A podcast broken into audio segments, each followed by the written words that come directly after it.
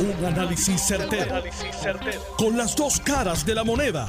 Donde los que saben no tienen miedo a venir. tienen miedo a venir. Esto es el podcast de Análisis 630 con Enrique Quique Cruz.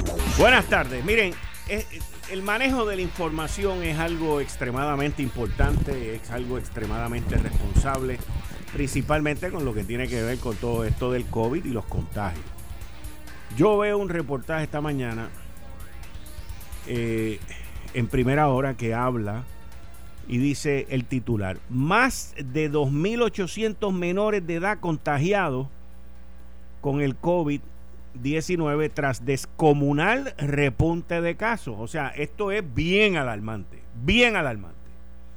Entonces me pongo a leer el reportaje escrito por Bárbara Figueroa Rosa que dice que de los 3.662 casos confirmados por el COVID, en lo que va de octubre, el 15% corresponde a pacientes pediátricos, un alza sostenida que se vio reflejada en los meses críticos, que, que son agosto, septiembre y vamos a decir hasta mitad de octubre.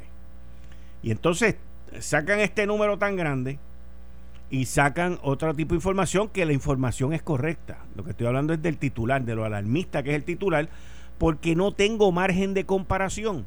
Más o menos ellos están diciendo en ese artículo, no más o menos, están diciendo en el artículo que en un periodo de 75 días, de agosto primero a, a octubre 15, octubre 19, hay 2.800 casos de menores. Fantástico.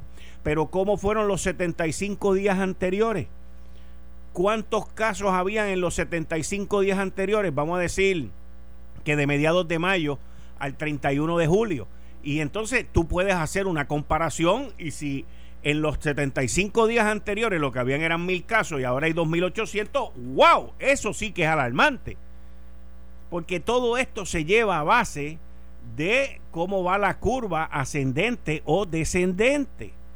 Y lo más probable, señores, que usted dentro de los próximos días, usted va a ver un, un, aumento así de sopetón, como cuando dicen, por ahí viene un golpe de agua, pues con mucha probabilidad eso va a volver a ocurrir. ¿Por qué? Porque se acumulan casos y de momento los sueltan un día. Pero no necesariamente significa que esa cantidad de aumento fue de un día para otro. Así que estos números y estas cositas hay que mirarlas comparativamente dentro del universo de lo que está ocurriendo para uno saber qué es lo que está pasando. Porque aquí las escuelas están cerradas. Aquí no se está dando clase. Entonces, ¿por qué es que estos casos pediátricos han subido o en comparación a qué? En comparación a qué. Yo pedí la información, deja ver si me la dan. Bueno, vamos a entrar con el primer tema. Miren, lo que ocurrió ayer anoche con el sistema de emergencia 911 es algo completamente inaceptable. Es algo insostenible. Porque no es que nosotros nos enteramos de que hay COVID en Puerto Rico el mes pasado.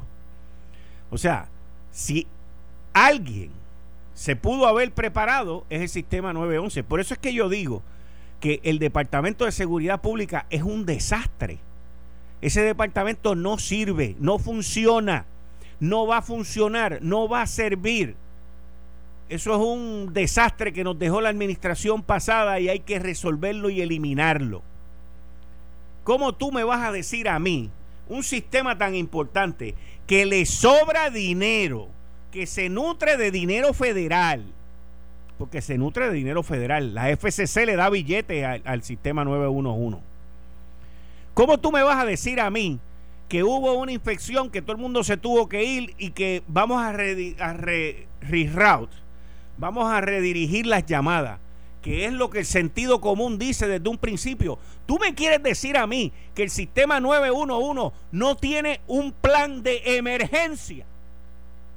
En caso de que haya un desastre allí, Tú me quieres decir a mí que ellos no van a poder contestar las llamadas, que no saben qué hacer. Pero ¿qué pasa? Porque estamos a 13 días de las elecciones y aquí está todo el mundo debajo del escritorio, escondido, esperando a que termine el cuatrenio, con las maletas ya hechas para irse para buen sitio. Y cosas como estas son completamente inaceptables. Nino Correa no tiene nada que ver de esto. Aquí existe una comisionada y existe un secretario, señores. Esta gente no sabían que las llamadas se podían reroutear. No sabía que había call forwarding. No sabían qué hacer. ¿Cómo puede haber gente que no sabe qué hacer en posiciones extremadamente importantes en momentos de emergencia después que Puerto Rico ha vivido un huracán, unos terremotos, una pandemia y aquí no saben qué hacer? Y pasa por debajo de la mesa. O sea, ¿de qué estamos hablando, señores? El sistema 911 surge después de 9-11 y es un sistema que adoptó los Estados Unidos para llamadas de emergencia. Y es un sistema nutrido por fondos federales. Usted quiere saber que aquí en Puerto Rico hubo disputas con la FCC, con el gobierno federal que le da los fondos al sistema, porque la administración pasada y esta administración también, la de Ricky, sí, la de Ricky, el sobrante, cogían los chavos y lo metían en el fondo general, señores. Y eso no se puede hacer. Aquí tuvieron que pasar una legislación para que no hicieran eso. Y no tienen un plan de emergencia. No saben qué hacer en caso de un desastre. Esto es para salvar vidas, señores. Esto es para momentos de emergencia. Reciben aproximadamente 10 mil llamadas diarias. ¿Alguien me puede decir qué funciona en el gobierno? ¿Alguien me podría explicar qué funciona en el gobierno? Pero ellos no son los únicos que tienen problemas. Le voy a dar dos ejemplos más. Hay una unidad de reparación y de emergencia en la Autoridad de Energía Eléctrica que se llama la técnica de Monacillo. Ahí hay una serie de brigadas que esos empleados van y atienden. Se le fue la luz a un sector, ellos van para allá, hay una situación de emergencia, se cayó un cable. By the way, quiero que sepan que vi un tendido eléctrico, escúchenme bien, y lo voy a publicar pronto, vi un tendido eléctrico que no está en un poste, está agarrado de una palma, de una palma, todavía después del huracán María. Una cosa eh, surreal. Entonces, esta técnica de monacillo, pues empezó a infectar la gente. No hay protocolo no trajeron las pruebas allí, no establecieron los protocolos con un laboratorio, se fueron infectando, infectando, infectando y para evitar que se infectara todo el mundo los mandaron todos para afuera. La técnica está cerrada. La técnica de Monacillo está cerrada que le ofrece servicio a San Juan, a Guainabo, a Trujillo Alto. O sea, no hay técnica, no hay la de Monacillo, porque no siguen los protocolos. Pero esa no es la única tampoco. Esta no tiene que ver con el COVID, esta tiene que ver con más ineptitud, más, más allá de la ineptitud. El Departamento de Transportación y Obras Públicas todavía no ha resuelto la situación que hay con personas que por cuestiones de salud tienen que pedirles un permiso, una renovación, para poner los tintes esos como si fuera político, de los tintes que son negros, pues puede ser que tuvieron cáncer en la piel, son situaciones médicas. Y el Departamento de Transportación y Obras Públicas se supone que tenga una gente que están contratados para agarrar esas solicitudes, aprobarlas o desaprobarlas. Como también hay gente que no pueden utilizar el cinturón de seguridad por las razones que sean, no voy a entrar en detalle, pero también existe un proceso médico en donde usted somete una solicitud y el Departamento de Transportación Obras Públicas, los mismos que se supone que tapen los hoyos, los mismos que se supone que resuelvan los semáforos, pues, ¿qué podemos esperar? Pero en estos casos médicos hay más de 300 solicitudes de personas que tienen condiciones médicas que el Departamento de Transportación Obras Públicas no acaba de resolverlo, no saben cómo. Es que no saben cómo. Eso me acuerda aquella vez que Alejandro decía, es como que no contestan los teléfonos celulares. Por ahí yo tengo ese sonido. lo mismo, es lo mismo. Esto es un disparate. O sea, el gobierno no funciona, señores. Lo vimos después del huracán, lo vimos con los terremotos y lo vemos aquí de nuevo en esta pandemia. Aquí todo el mundo anda regado. O sea, Le preguntan al secretario del DSP que dónde está la comisionada, que no fue ella la que contestó, que pusieron a, Nina a Nino Correa a contestar. Y él viene y dice que ella está descansando. Lo más probable es que también se contagió. O sea, esto es un reguero. Peor aún, a nadie le importa. Ni a los populares le importa. Ni a los del movimiento, ni a nadie le importa. Nadie habla de esto. Ellos hablan de otras cosas. Esto es un reguero. Aquí no funciona nada. Y los que dicen que lo van a poner a funcionar y que lo van a resolver, nunca han puesto un carrito de piragua y lo han administrado tampoco. No, no, no, no, no, no, no, no. No, no, no, no. Qué desastre. Les deseo suerte con el DSP. Yo lo hubiese fulminado hace tiempo. Bueno. Mira lo que me mira lo que me envía aquí, mira, mira, yo hablando de esto y viene una persona que me dice, detrás del Marshall de Santurce, o sea, el patio del edificio central de la Autoridad de Energía Eléctrica y me manda una foto con un poste roto, con un poste roto detrás allí de donde está, lo voy a publicar ya mismo en mi cuenta de Twitter. Esto es esto, mira, me lo acaba de mandar, muchas gracias. Muchas gracias. Detrás del Marshall en Santurce, o sea, el patio del edificio central de la Autoridad de Energía Eléctrica. Esta foto me la acaban de mandar ahora porque me están oyendo. Ahí está. Envíen, envíen fotos por ahí en arroba Quique Cruz Noti 1 en, en Twitter. Yo voy a publicar esa foto ya mismo. Muchas gracias, compañero. Muchas gracias. Miren, esta mañana a las 8 y 49 de la mañana yo lancé un tweet porque vengo con esta historia desde el lunes, que es la historia del lavado de dinero, no es lavado de dinero, de evasión contributiva, vamos a decirlo como es, de evasión contributiva. Vengo con esta historia desde el lunes, por un artículo que salió en el periódico New York Times y que yo entiendo que es lo que ha llevado a los arrestos que han ocurrido aquí en la firma BDO. Y, y hoy por la mañana a las 8 y 49 de la mañana tiro este tweet que el FBI y Fiscalía Federal había hecho un llamado a los empleados de BDO a que cooperen. Y las, las expresiones de Steven Muldrow fueron las siguientes. As I have said in the past, persons who are involved in committing fraud are encouraged to come forward to authorities.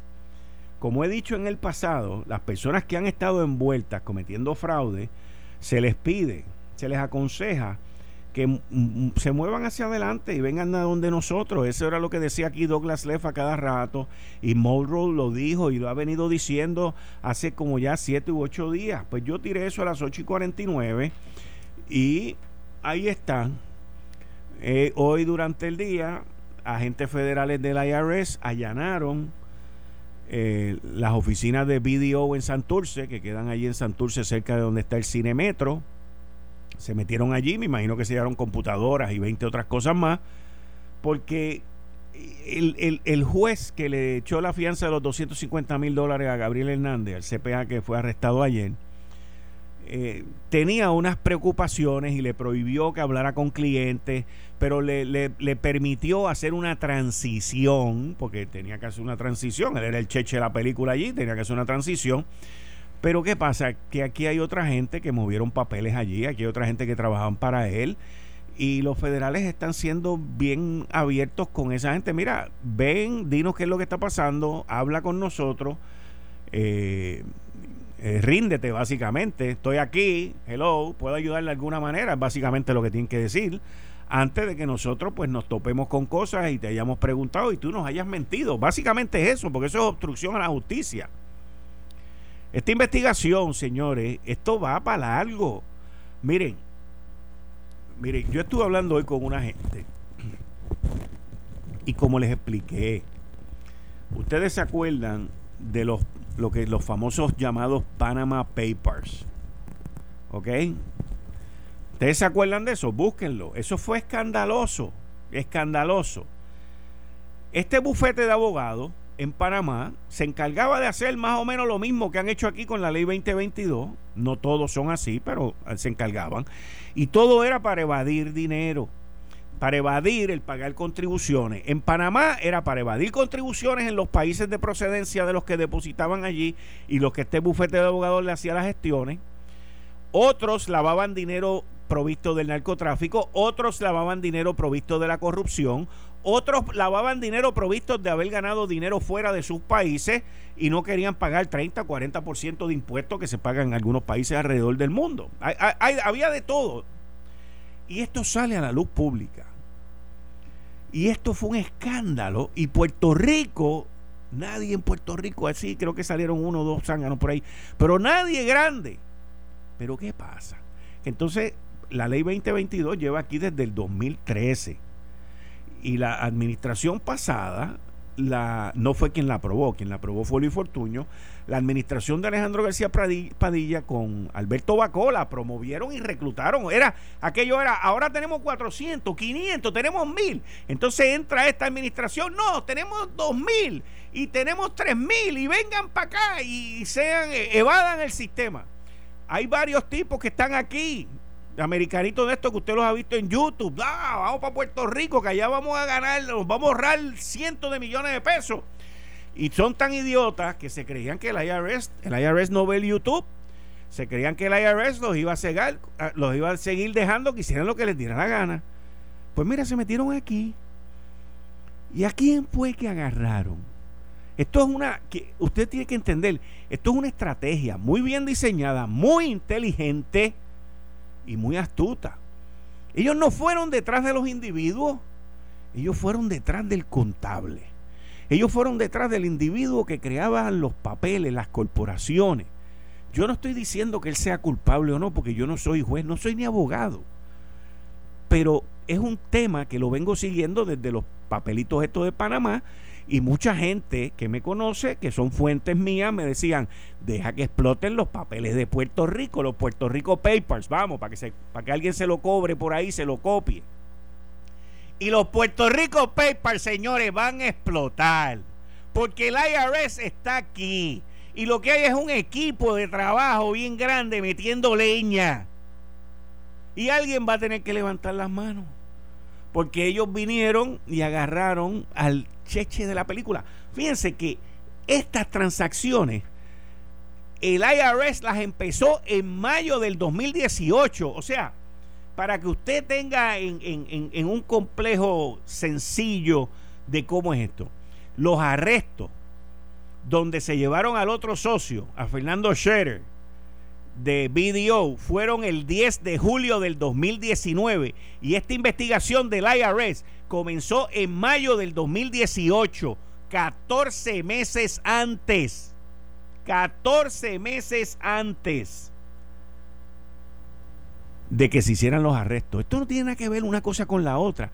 Pero el IRS, miren, yo no sé los que ustedes se acuerdan o pueden buscar la serie de los intocables, Elliot Ness y todo este tipo de cosas cuando y, lo hago en una similitud. No estoy diciendo que los tipos que guardan los chavos y que hacen esto son criminales, por favor, eso no es lo que estoy diciendo.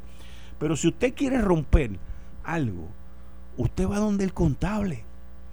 El contable es el que tiene la llave del tesoro que busca los Estados Unidos, del billete.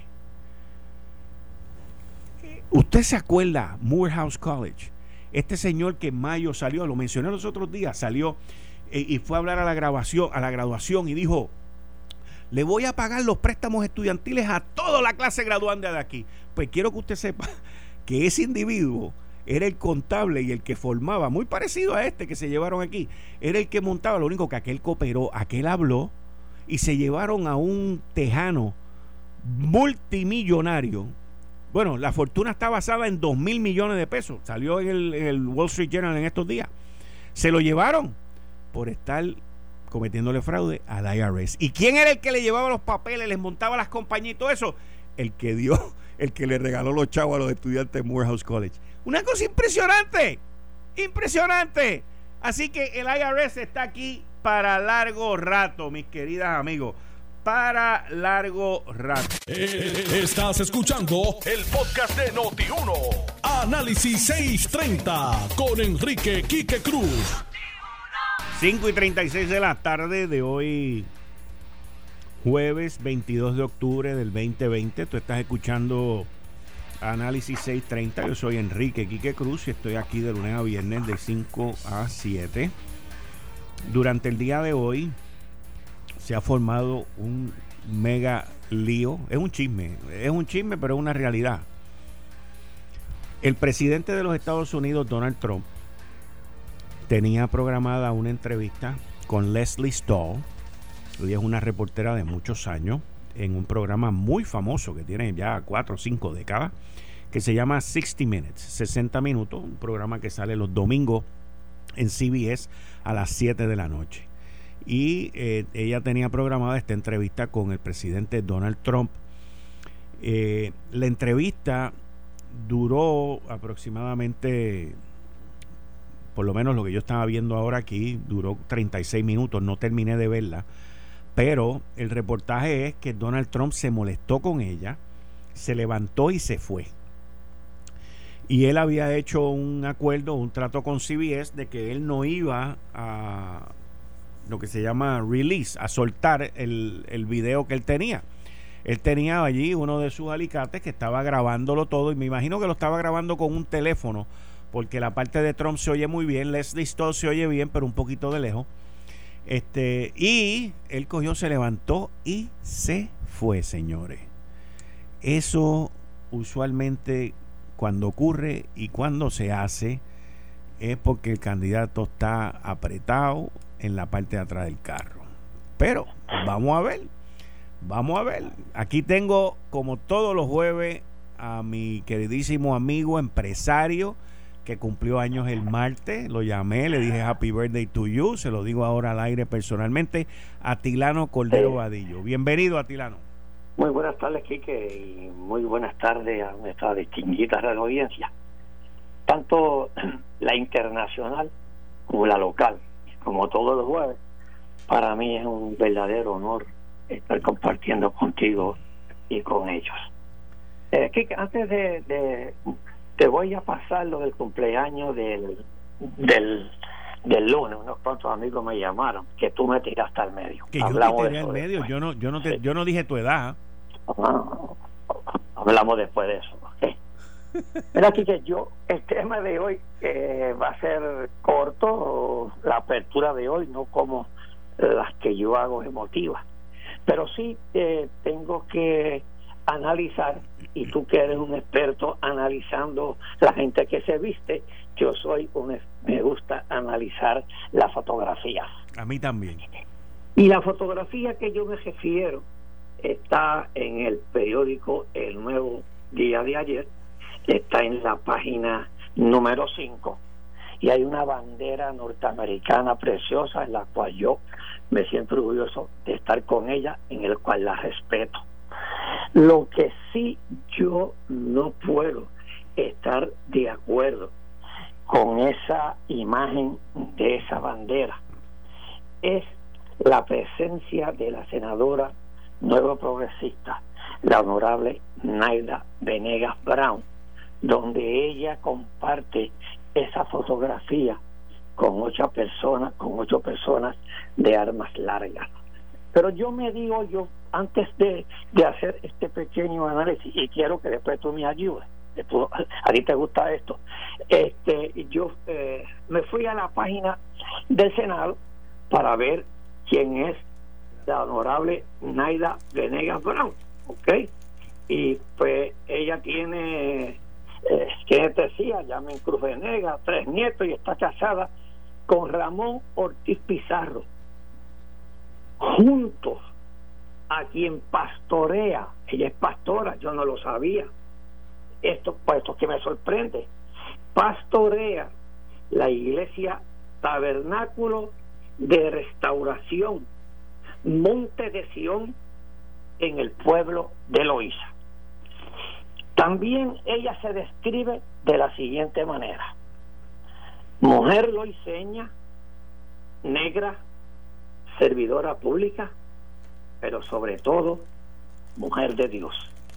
Aquí se describe la honorable senadora.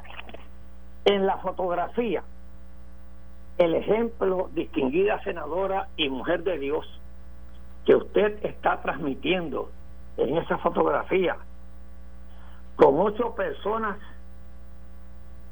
armados con la cara cubierta con pasamontañas y armas largas y automáticas de alto calibre y un menor de edad en esa fotografía con la bandera de los Estados Unidos que yo estoy seguro que usted la está desprestigiando esa bandera.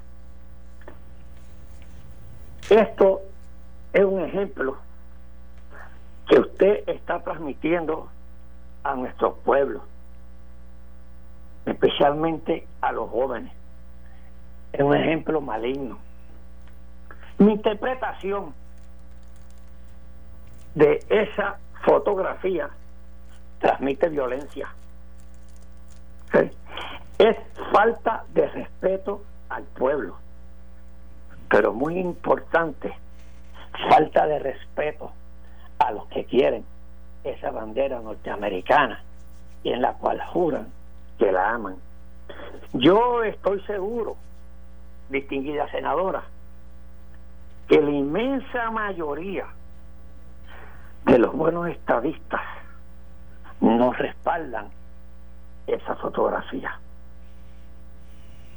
Yo estoy seguro, doña Naida, que como pastora y mujer de Dios que usted se describe, usted está dando un mal ejemplo. Eso no es ser mujer de Dios. Eso no es ser pastora. Usted tiene que predicar el amor al prójimo. Usted tiene que predicar la comprensión. Usted tiene que predicar la salvación. sus armas, el único instrumento que usted tiene que tener en esa bandera son la cruz. La cruz donde nuestro Señor Jesucristo ofreció su vida por nosotros. Distinguida senadora, yo soy evangélica o protestante y me eduqué en la iglesia Defensores de la Fe, en la calle Sol 261, en el viejo San Juan. Y comencé a estudiar teología allí mismo. Esa no fue mi enseñanza que me dieron como debe ser un pastor, un dirigente de Dios. Pero yo le voy a dejar un mensaje para que usted se lo lea. En el capítulo 7 de Mateo, versículo 15 al 20, donde dice, se titula ese capítulo, por sus frutos los conoceréis. Dice el versículo 15, guardaos de los falsos profetas, que vienen a vosotros con vestidos de oveja, pero por dentro son lobos rapaces. En el capítulo 17, en el versículo 17. Así, todo buen árbol da buenos frutos, pero el árbol malo da frutos malos. Y usted está demostrando que es un árbol malo y da malos frutos. En el 19 dice, todo árbol que no da buen fruto es cortado y echado al fuego. Palabra de Dios.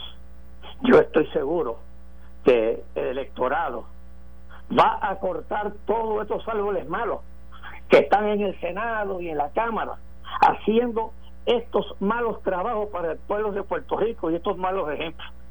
Y el 3 de noviembre no van a ir con armas largas a limpiar el Senado y la Cámara como ya comenzaron los federales y el FBI a limpiarlo. Lo van a limpiar, ¿sabe con quién? Con el arma más poderosa que tiene la democracia, y el pueblo de Puerto Rico con su voto. Con esta acción usted no está dando frutos que beneficien al, a nuestro electorado y muy importante a su electorado.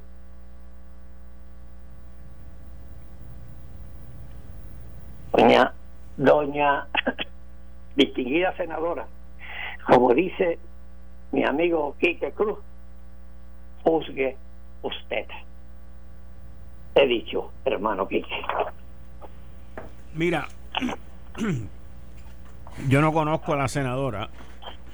Eh, eso, esa foto se tomó durante el fin de semana. Yo sé la foto, la vi. Y de paso critiqué la fuerza, la, la, la demostración de fuerza armada. Eh, porque tú puedes ser republicano y puedes creer en la segunda enmienda que te dice el derecho a tener tus armas de fuego, the right to bear arms, que es básicamente de lo que se está hablando aquí. Y esa marcha, ese, ese despliegue fue para, para este, eh, apoyar eh, las gestas de Trump y todo este tipo de cosas, pero nosotros tenemos nuestra propia cultura. Podemos ser Estado y a diferencia, a diferencia de muchas a diferencia de, lo, de, la mentira que dijo Tony Fajar Zamora esta semana, que dijo que si nosotros nos convertíamos en Estado íbamos a perder la bandera. Eso es una mentira, eso, eso, no es verdad. Eh, la bandera de Texas, por ejemplo, que es uno de los sitios donde más libres son para llevar armas de fuego, eh, tú la ves por donde quiera que tú vas en el estado de Texas y fuera del estado de Texas también. Pero eh, eh, yo, yo, puedo entenderlo. Lo que pasa es que, como decía también el speaker O'Neill, Tip O'Neill, eh, que era del estado de Massachusetts, de allá de Boston, él decía: All politics are local. Toda la política es local. Es local. Y nosotros aquí tenemos un problema de violencia, tenemos un problema de trasiego de armas, tenemos un problema de trasiego de municiones, tenemos un problema de matanza. Y, y yo honestamente pues entiendo que a los que hicieron eso se les fue la mano completamente y enviaron un mensaje completamente incorrecto. Los que están, que están contentos con, con, la nueva ley de alma y todo ese tipo de cosas, fantástico, brother, pero cállate la boca. No, te lo digo a ti, sino, oye, cállate la boca y, sigue con tu juego, pero eh, sacar 10 ametralladoras aquí, ¿para qué? ¿Para qué? pero es que yo estoy de acuerdo contigo.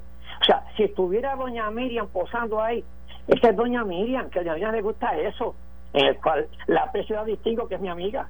Doña Miriam, oye, yo felicitaba a, doña Miriam, pero la que está posando ahí es una pastora, es una pastora, no es doña Miriam la que está eh, posando ahí.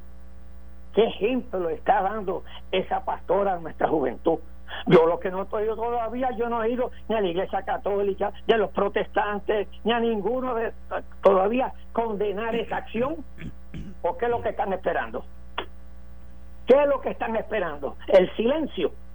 Yo estoy seguro que fuera ahora entrando a lo que te gusta a ti, a la cosa política, yo estoy seguro que si esa fuera la bandera de Puerto Rico, y estuvieran toda esa gente armada y estuvieran independentistas, ya todos estuvieran presos. Ninguno estuviera suelto, ninguno estuviese, todos estuviesen presos. Ah, estoy de acuerdo contigo. Estoy de acuerdo contigo porque nosotros nosotros los, los estadistas nos quejamos del discrimen y del abuso que hay, pero también tú tienes razón en cuanto a eso. Ok. Discriminan. ¿Y por qué? ¿Por qué? Oye, somos iguales todos. Pero fuera fuera de, la parte que si fueran independentistas o no fuera independentistas, a mí lo que me molesta, como ella se describe, una mujer de Dios y una mujer de Dios no está con las armas matando gente. Una pastora no está dando ese ejemplo. Y menos en Puerto Rico que no creemos en eso. Nuestra cultura es muy diferente. La cultura anglosajona sí cree en eso. Nosotros no creemos en eso. Y eso es lo que eh, esa es la parte que yo critico y esa es la esa es la parte y esa es la parte que nosotros no podemos aceptarle a una legisladora mediocre como esa.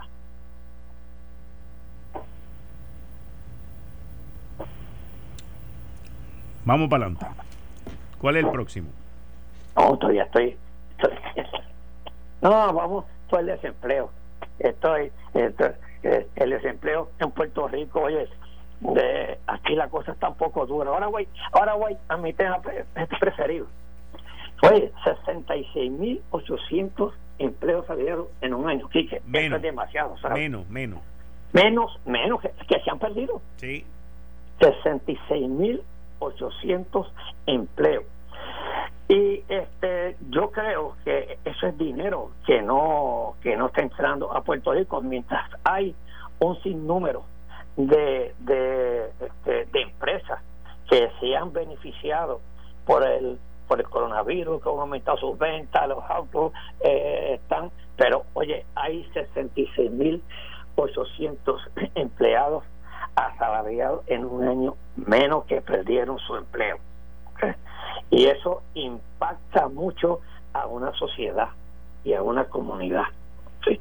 Si es que hay habrá más dinero por un lado, pero está, hasta hay más desasosiego, hay menos dinero, hay familias que, que han perdido su sostén y yo creo que si tiene que venir rápido el rescate del Congreso de los Estados Unidos en cuanto está trancado por los demócratas y los y los republicanos.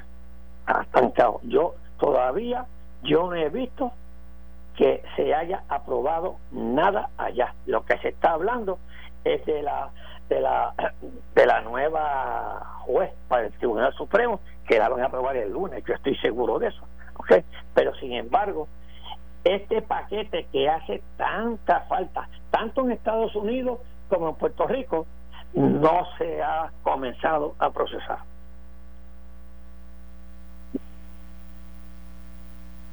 El estímulo parece que va a venir después de las elecciones, por lo que estoy viendo.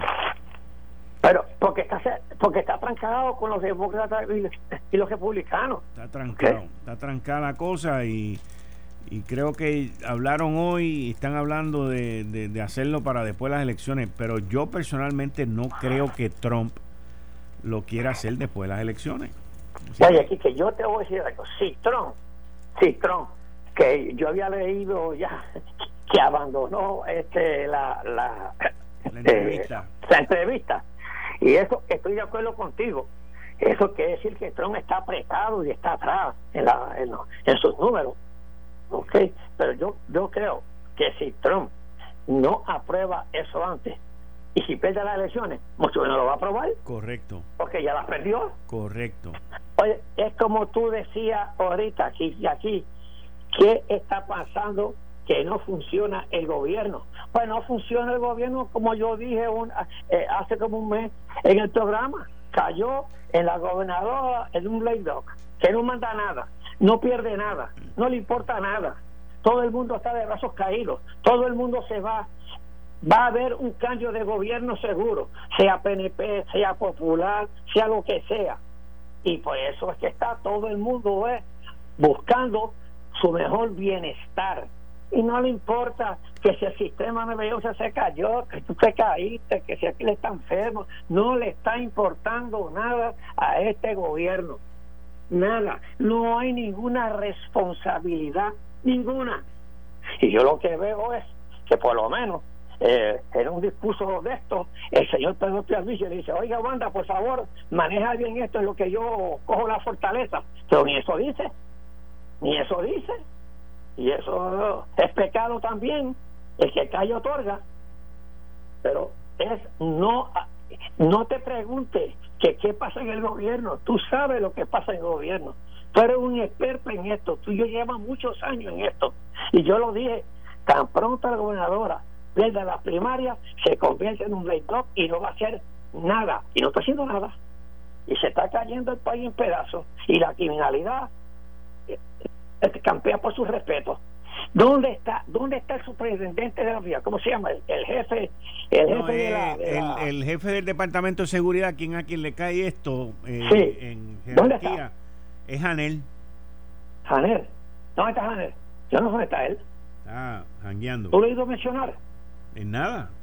Pues nada, pues es el problema no hay responsabilidad de nada. El problema es que no hay consecuencia, consecuencia. porque no hay puridad, pues claro, está todo impune, pero ahora los grandes, los grandes, los que están dirigiendo, están de brazos caídos, hermano, están de brazos caídos. Le importa lo mismo, porque la mayoría de esa gente respaldan a doña Wanda, ¿ok? A la gobernadora, y a la gobernadora perder pues ya el sistema se cayó, le, da lo mismo. Gane quien gane, y si hacen y no hacen. Ese es el desastre de la política partidista de Puerto Rico. ¿ok?